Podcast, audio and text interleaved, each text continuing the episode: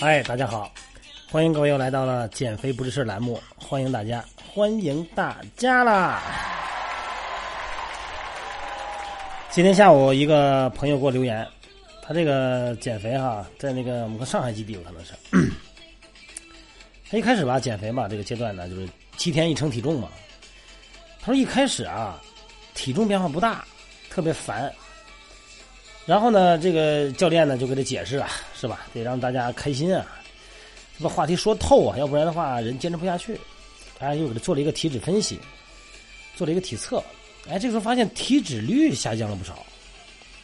然后他问我怎么回事哈？人身体成分呢？什么叫身体成分？就是是人的所有的组织器官的总成分啊，它的单位是什么呀？就是咱的体重。人的身体成分包括脂肪。和非脂肪两种，非脂肪是什么呀？就咱们说的瘦体重，包括骨骼呀、肌肉等等哈。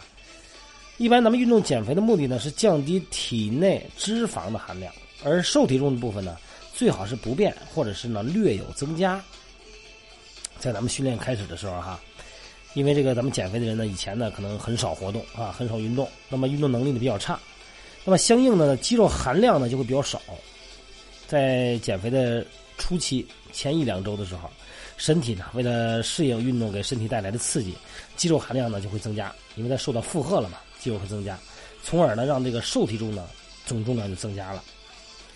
在运动减肥的开始阶段呢，因为瘦体重增加了，而且瘦体重增加的绝对值可能和体内脂肪下降的数相当，从而表现为体重，也就是说那秤上的变化不大，但是呢体脂率呢下降很明显。啊，这就说明了这个瘦体重增加了和脂肪重量下降了呢，这个趋势呢是相当的，它抵消了脂肪减的那一部分。在运动减肥开始阶段呢，体重变化不大，体脂率下降的情况呢，这是什么情况？属于正常情况哈。啊，应该保持心态平和，然后继续坚持运动方案，按教练说的做。一般在一两周以后哈，这个就会出现体重呢持续的下降了，比较稳定的下降了哈。这有个前提，你睡得好，吃得好，别偷吃哈。因为咱们的瘦体重啊，已经长到了一定程度以后，它就不会再长了，它不可能无限量的增加肌肉量嘛。哎，它只要能适应这个目前给到的运动量了以后呢，它的瘦体重、肌肉增长呢就平稳了。那么这个时候呢，脂肪的下降呢就会从秤上就看到了，对吧？这个时候你就踏实了。还有一种情况啊，就是体重下降很多，但是呢，外表看上去却没有多大变化。因为体重呢是指身体重量，刚才说了哈，呃，一般呢就是通过体重秤呢可以获知咱们的体重。体重呢是人体全部成分的重量总和，它包括刚才说了啊，肌肉啊、骨骼呀、组织、皮肤等等。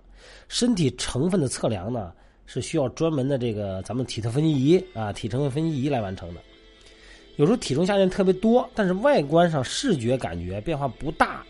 我给大家分析有两个原因，第一个呢主要是减的水分。在这个短时间内啊，水分的大量流失啊，会造成体重下降特别多。这个我知道男队员很多都有感受哈。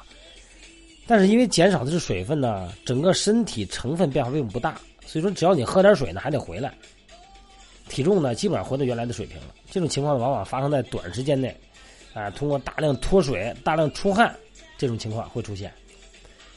这个肯定它就不真实吧，减重就不真实了，而且呢，这个。也没有通过运动量啊，没有通过运动，没有动员到体内的脂肪，或者说呢，你脂肪减的并不多，短时间内哪能减那么多呀？所以说，因为水分流失造成体重下降的情况呢，这个时候你不要太高兴了，这个真的减的就是水分啊。第二种情况，因为每天面对自己，你看不出变化，就视觉上你每天看镜子看不出来。如果遇到这种情况呢，咱们可以。有对比照，咱们入营、闭营不都有对比照嘛，是吧？正面啊、侧面啊，对一下对对比照片一般的两周或者一个月拍这么一次，哎，它这个视觉感觉就会比较明显。所以说呢，体重下降多，但是外表看上去变化不大的原因就两个。刚才我说，我再重申一遍哈，一个是水分流失太多，啊，一喝水又补回来了，当然就等于是减的不多。另外一个呢是每天看自己。然后呢，就是视觉变化呢不大，每天看每天看，哪有突然天这么大变化？除非你拉肚子哈，哎，它这个变化就不会太多。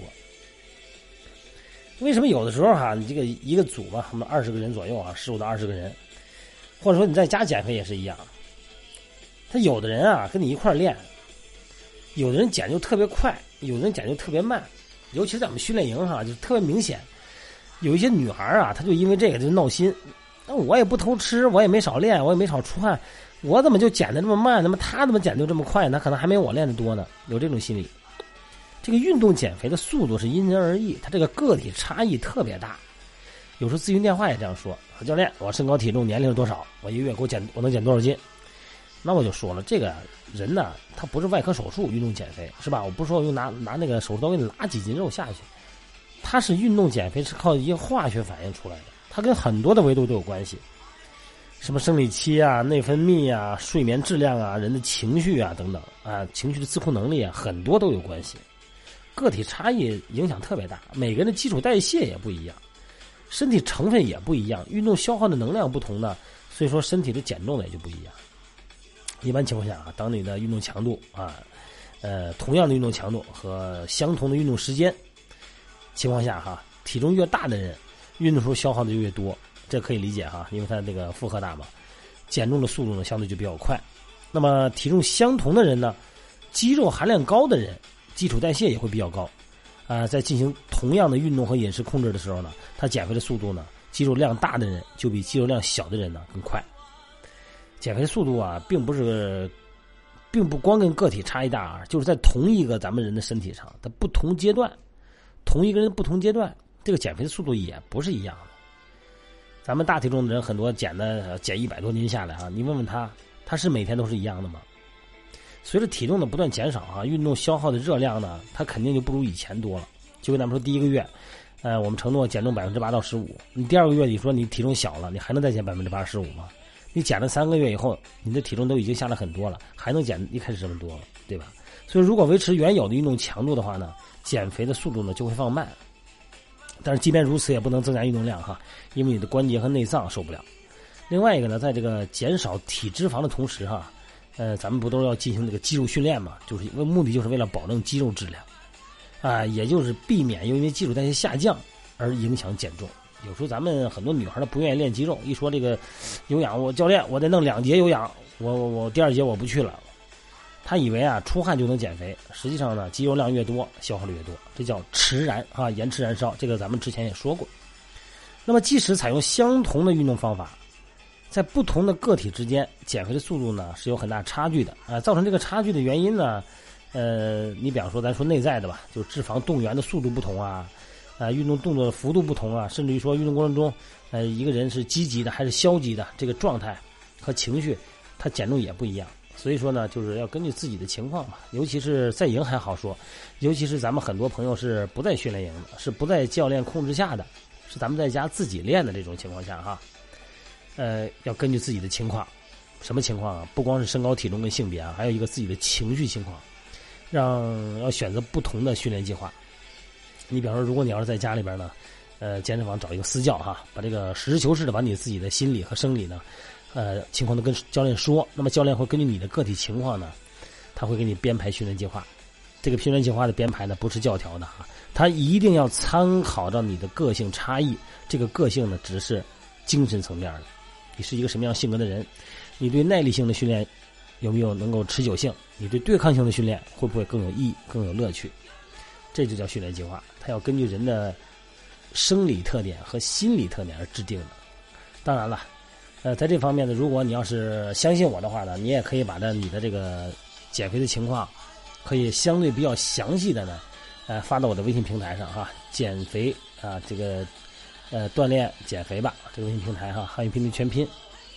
我们有一个有一个女孩呢，就是经常给我留言，对吧？虽然你给我留言是短短一句话，但是作为我来说呢，我一定会给你详细的哈。呃，按我的这个经历，按我的经验，我会搜索一些跟你相关的这个内容发给你。我一定是很诚心的，绝对不会敷衍了事哈。好吧，今天咱们到这，各位，咱们明天再见，早点睡觉，一定要记得哈，睡得好才能减得好啊。